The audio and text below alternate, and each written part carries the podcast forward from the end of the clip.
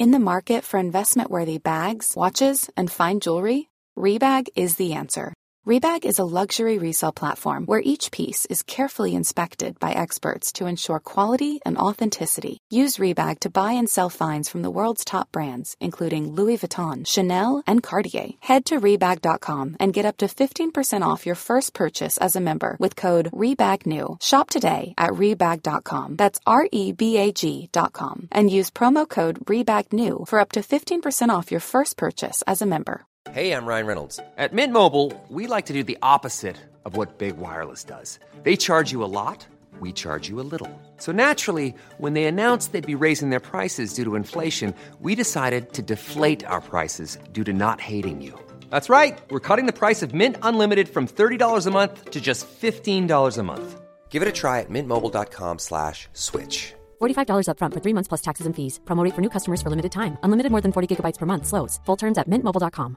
I'm Sandra, and I'm just the professional your small business was looking for. But you didn't hire me because you didn't use LinkedIn jobs. LinkedIn has professionals you can't find anywhere else, including those who aren't actively looking for a new job but might be open to the perfect role, like me. In a given month, over 70% of LinkedIn users don't visit other leading job sites. So if you're not looking on LinkedIn, you'll miss out on great candidates like Sandra. Start hiring professionals like a professional. Post your free job on linkedin.com/people today. Buenas noches, bienvenidos al Criminalista Nocturno.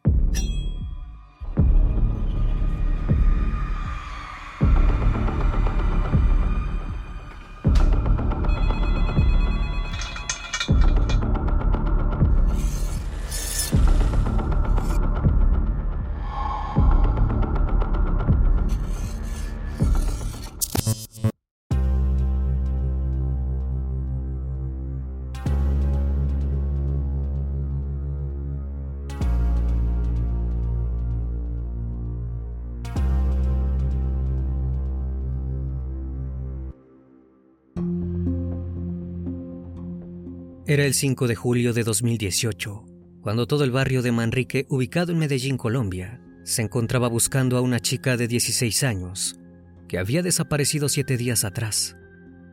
Su nombre era Melanie Stacy Amaya. Había dicho que iría a la fiesta de cumpleaños de su mejor amigo, pero jamás regresó a su hogar. Su madre imploraba a Dios que los policías la encontraran, aunque fuera sin vida. No podía soportar más la incertidumbre de no saber dónde estaba su hija. Como si de un milagro se tratase, ese día recibió un llamado. Le dieron una noticia, la ubicación de Melanie. Los agentes se trasladaron hacia una zona verde de la calle 104 con carrera 34, ubicada en el barrio Granizal, en la Comuna 1. Después de buscar entre las malezas durante un rato, el padrastro de la joven divisó algo detrás de una casa de invasión. Eran huellas muy grandes. Parecía ser que alguien había sido arrastrado por el suelo. Siguió la pista y vislumbró un sitio con una gran cantidad de moscas revoloteando a su alrededor. Intentó acercarse, pero un olor espantoso lo tomó por sorpresa. Sin embargo, decidió levantar las rocas para saber qué había debajo. Lo que vio le quitó la respiración. Una cabeza completamente desfigurada. Se trataba de Melanie. El criminalista nocturno. Melanie Stacy Amaya León nació el 22 de febrero de 2002 en el municipio de San Rafael, en el departamento de Antioquía, Colombia. Sus padres William Amaya y María León recibieron con mucha felicidad su nacimiento a pesar de ser muy jóvenes. Venían planeando tener una hija y finalmente se les había cumplido el deseo. Tiempo después, la familia se agrandó con la llegada de otra niña, Natalie. Las dos hermanas se llevaban muy bien, jugaban a todas horas. Desde su infancia, Melanie demostró tener una personalidad alegre y divertida. Su sonrisa era su principal característica. También era muy coqueta. Solía pedirle maquillaje a su madre para pintar a sus muñecas. A pesar de no carecer de muchos recursos, sus padres siempre se las ingeniaron para darle todo lo que necesitaba. Era una de las mejores alumnas de la escuela y sacaba excelentes calificaciones. Con el correr de los años, Melanie desarrolló un carácter muy fuerte. Era orgullosa. Siempre quería tener la razón en todo.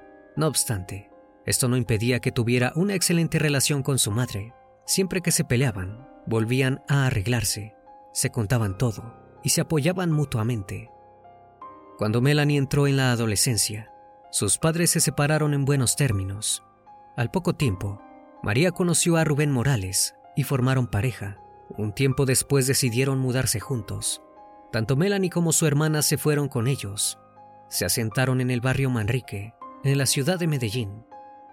La relación con su padrastro era excelente. Lo consideraban su segundo padre. Rubén, por su parte, respetaba mucho el vínculo de ellas con William. Siempre les recordaba que él estaba ahí para ayudar a criarlas, pero que no quería que dejaran de ver a su progenitor. Para cuando cumplió 16 años, Melanie ya era una joven muy bonita. Le gustaba mucho arreglarse y salir de fiesta. Tenía muchos amigos que la tenían en alta estima. Fue en esa misma época que descubrió su pasión, la música electrónica. Decidió que quería dedicarse a ser DJ. Como sus familiares la apoyaban en todo, comenzaron a ahorrar para comprarle una consola. Estaban seguros de que cualquier cosa que hiciera sería excelente, ya que era sumamente inteligente. Sin embargo, Melanie jamás llegó a cumplir sus sueños. El jueves 28 de junio del año 2018, Melanie se encontraba maquillándose para ir a la fiesta de cumpleaños de Isaac, su mejor amigo. Si bien habían celebrado la semana anterior, estaban listos para otra fiesta, la misma sería en una discoteca ubicada en la carrera 45, una zona conocida por su vida nocturna. Cuando terminó de prepararse, le avisó a su madre que saldría. La mujer le pidió que se cuidara y que no regresara muy tarde. Le dio un abrazo y se despidió de ella. Melanie se subió a su Uber en dirección al boliche. Sin embargo, nunca llegó.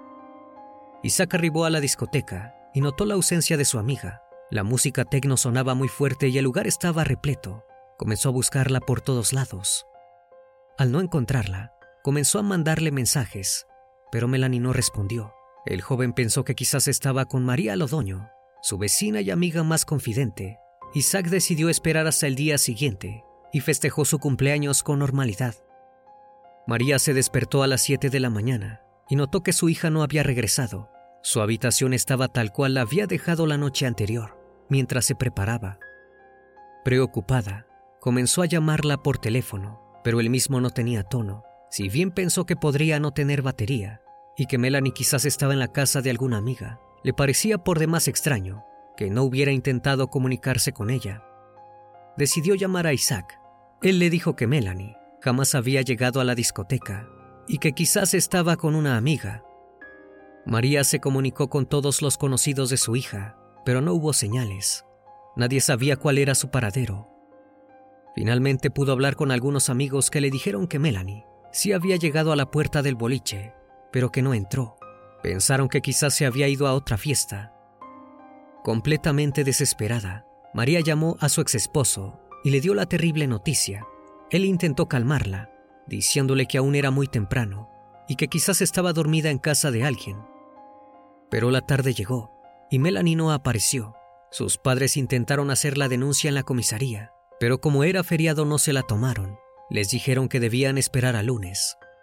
Intentando mantener la compostura, sus padres pensaron que quizá se había ido a alguna finca, que seguro se encontraba celebrando el fin de semana largo. Probablemente no tenía señal en el celular y por eso no se había comunicado con ellos. Pero en el fondo, sabían que eso no era cierto, presentían que algo malo estaba pasando. María, Rubén y William empezaron su propia búsqueda. Recorrieron todos los lugares donde creían que Melanie podía estar, desde las casas de sus conocidos, pasando por los parques, hasta las calles de los boliches que frecuentaba. Luego de una primera pasada, decidieron pegar carteles por toda la ciudad con una minuciosa descripción de la joven. En los mismos pusieron una fotografía que Melanie se había tomado la noche que desapareció. Se le podía ver con una blusa corta, jeans azul claro y zapatillas blancas. Debajo describieron sus características físicas. La joven era delgada, de estatura baja, cabello negro y ojos color café. Tenía varios tatuajes. En la zona del pecho llevaba una rosa, en el antebrazo una luna y en la espalda unas alas. Los dos más característicos eran un pescoy en la pierna derecha, que le tapaba una quemadura de moto, y uno debajo de su clavícula que decía Crazy Life. También indicaron que llevaba un piercing en el ombligo y que tenía una cicatriz de peritonitis en el abdomen. Si alguien la veía, sería muy fácil reconocerla.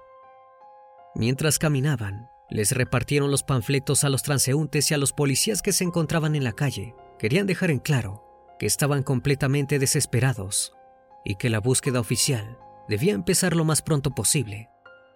La noticia corrió rápidamente y todas las redes sociales se inundaron de imágenes de Melanie. El fin de semana transcurrió de la peor manera. María no podía dormir, pasaba todo el tiempo pensando en su hija. Finalmente, llegó la madrugada de lunes. La mujer se dirigió hacia la comisaría para poner la denuncia por desaparición. La búsqueda fue catalogada como urgente debido a que se trataba de una menor de edad. Los agentes indagaron en hospitales y morgues para ver si había ingresado alguien con el nombre de Melanie o con sus características físicas, pero no hallaron ni rastro de la joven. Los padres de Melanie se aferraban a la esperanza de encontrarla con vida. Sin embargo, los días se hacían cada vez más largos y su ausencia más preocupante, hasta que finalmente llegó la primera pista. Un testigo se acercó a la comisaría para dar una declaración. Dijo que la noche del 28 de junio había visto a Melanie en los alrededores de la cancha de fútbol El Pomar, cerca del barrio Manrique. Notó que la joven estaba sucia y golpeada, como si se hubiese caído. La acompañaba un joven que llevaba ropa holgada, una gorra y zapatos deportivos grandes. Durante todo el tiempo que estuvo en el recinto, no habló se quedó en un rincón. Parecía estar completamente ida. Si bien este testimonio aportó a la búsqueda, la situación seguía siendo complicada. La descripción del chico que estaba con Melanie era muy general. La mayoría de sus amigos se vestían así. No obstante, María pensó en una sola persona, Miguel Ángel Naranjo, el exnovio de su hija. El joven tenía 18 años y había terminado su relación con Melanie tres meses atrás en malos términos. María le pidió a su hija menor que se comunicara con él. El joven expresó no saber nada respecto al paradero de Melanie. Remarcó que llevaba semanas sin verla. Luego se mostró sumamente preocupado y dijo que se moriría si algo le pasaba, ya que aún le guardaba mucho cariño. Sin embargo, días después llegaron más testimonios que contradijeron los dichos de Miguel. Todos manifestaron haberlos visto juntos en una fiesta esa noche. También narraron que él estaba sumamente ebrio. Luego de esas declaraciones, la fiscalía comenzó a considerar a Miguel el principal sospechoso de la desaparición de la joven. Consiguieron una orden para allanar su casa, pero no encontraron ningún rastro de Melanie. Nuevamente, estaban donde empezaron, sin tener la más remota idea del paradero de la chica.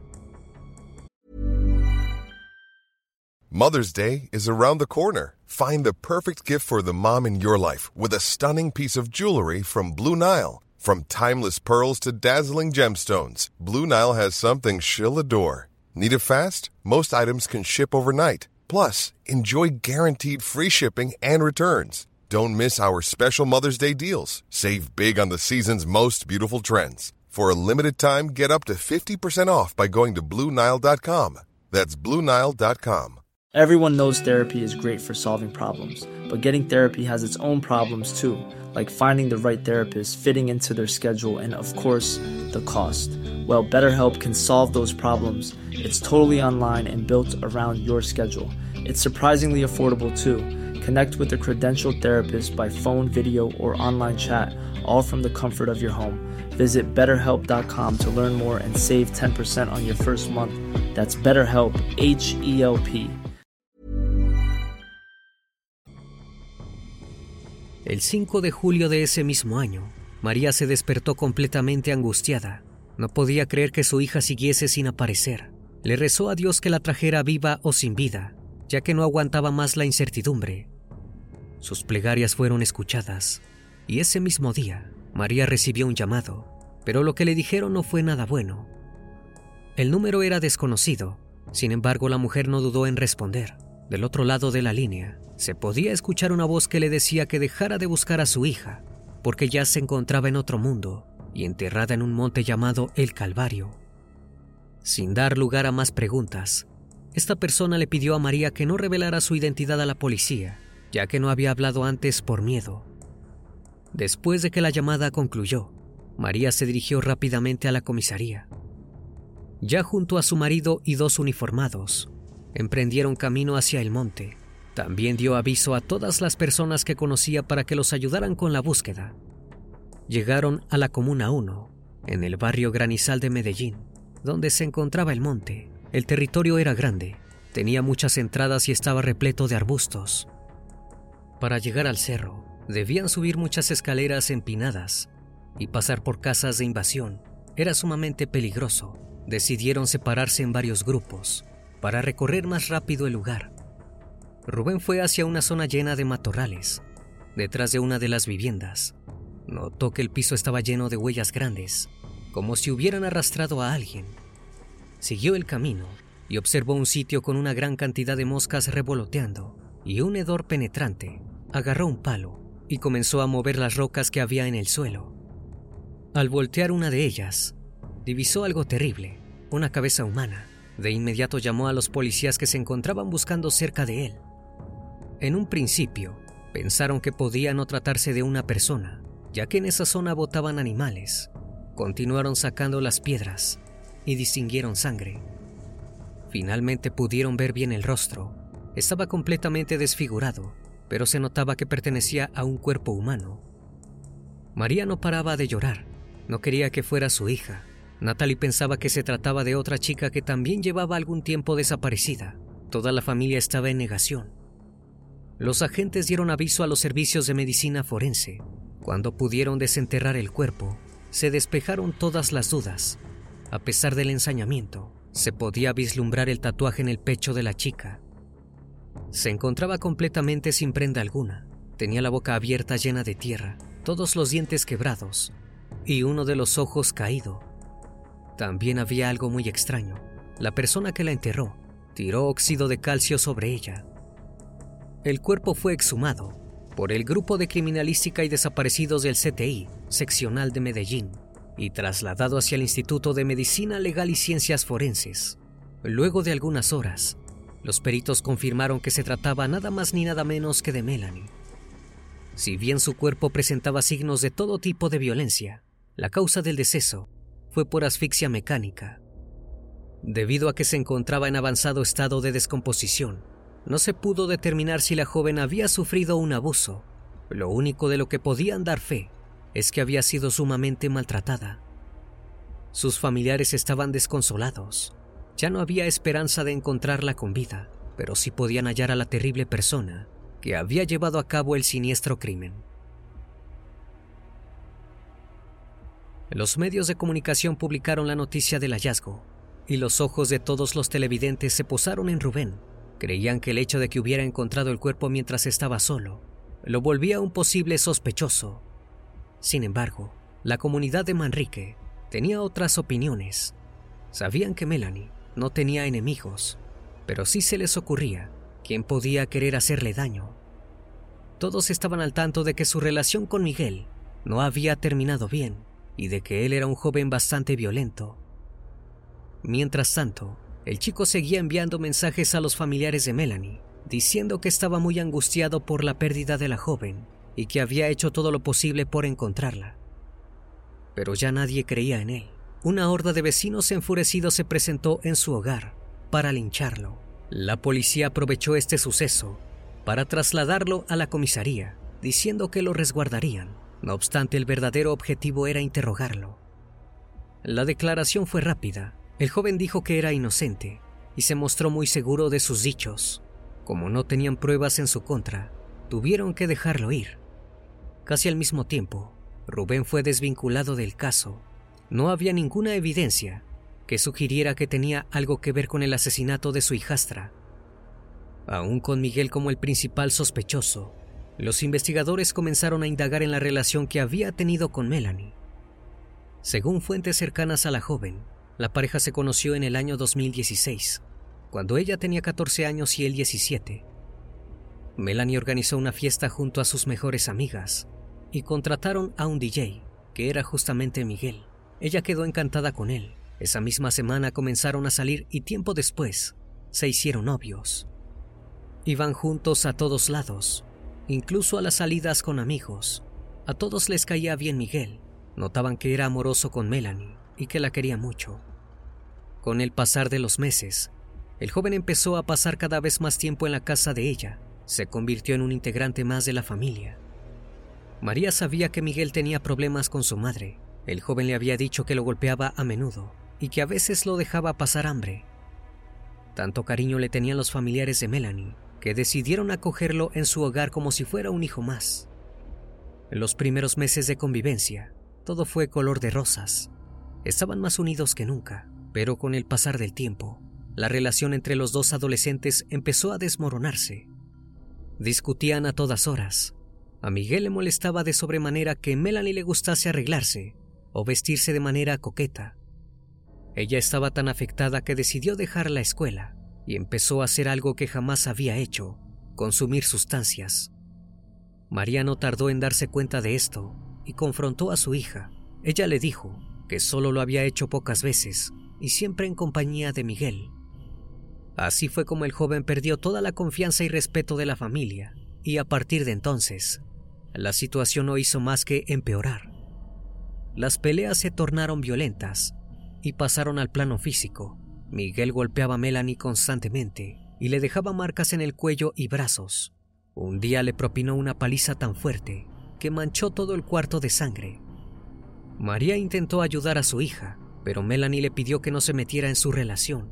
Imploró que los dejara continuar viviendo juntos. Sus amigos también estaban preocupados.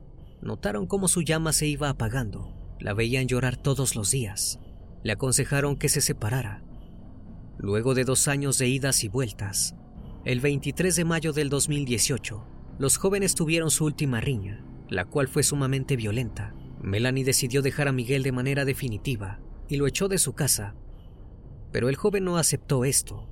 Comenzó a acosarla y a perseguirla por todos lados.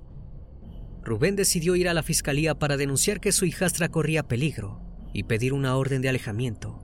Tristemente, esta medida jamás se llevó a cabo durante los meses siguientes, Miguel siguió buscando a Melanie. Le juraba que si le daba otra oportunidad, haría las cosas de manera diferente. Ella, sin embargo, nunca accedió.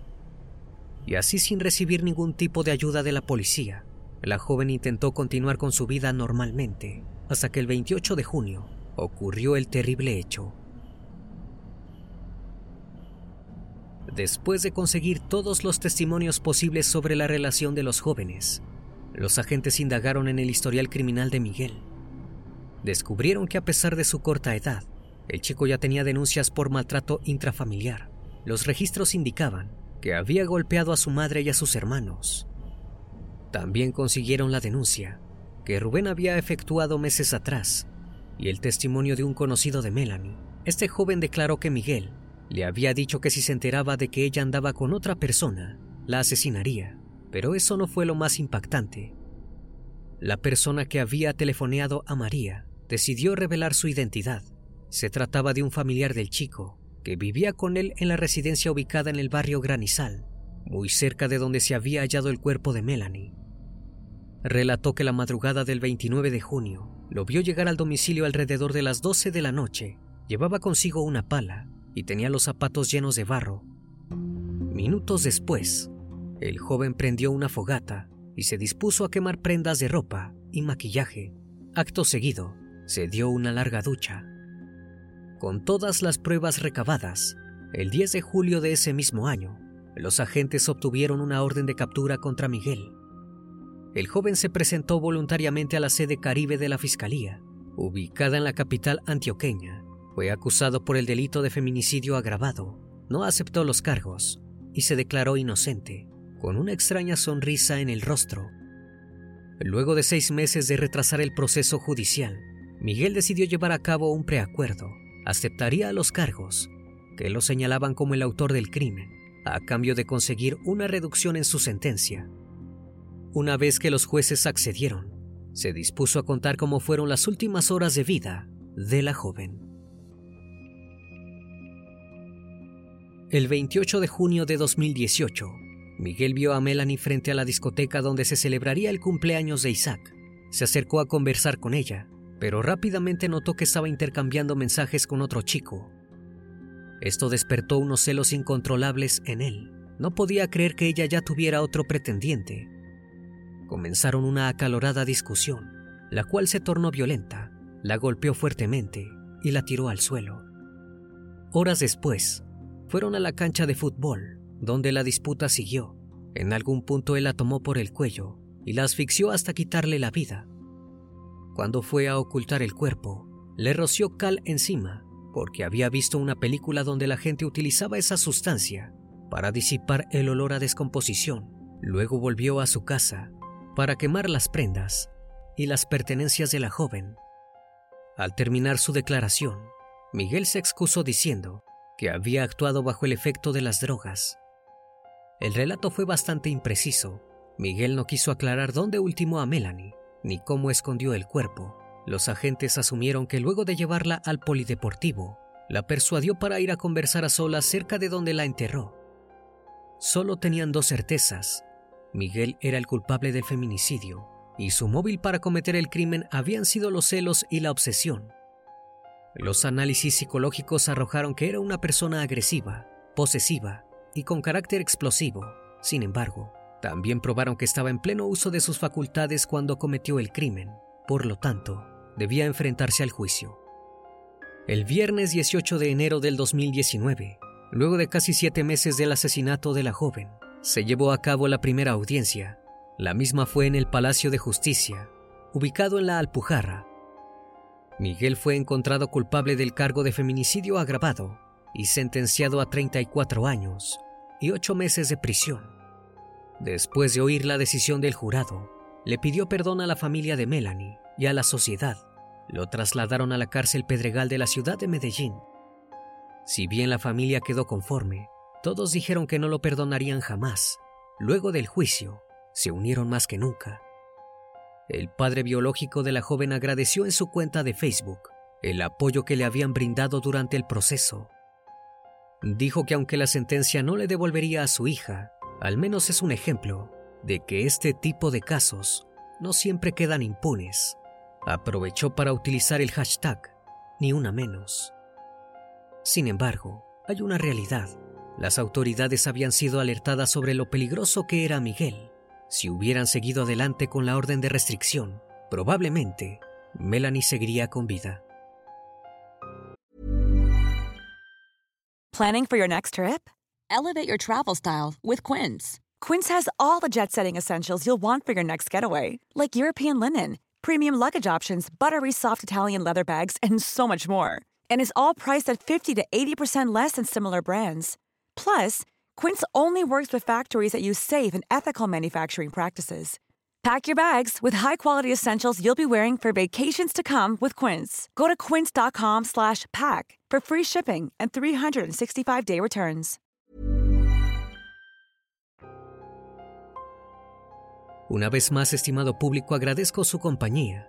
Gracias por brindar un espacio de su tiempo para conocer un caso más de este canal. Si aún no estás suscrito, te hago la cordial invitación a que lo hagas y formes parte de esta gran comunidad. Esto es El Criminalista Nocturno. Hasta la próxima emisión. Buenas noches.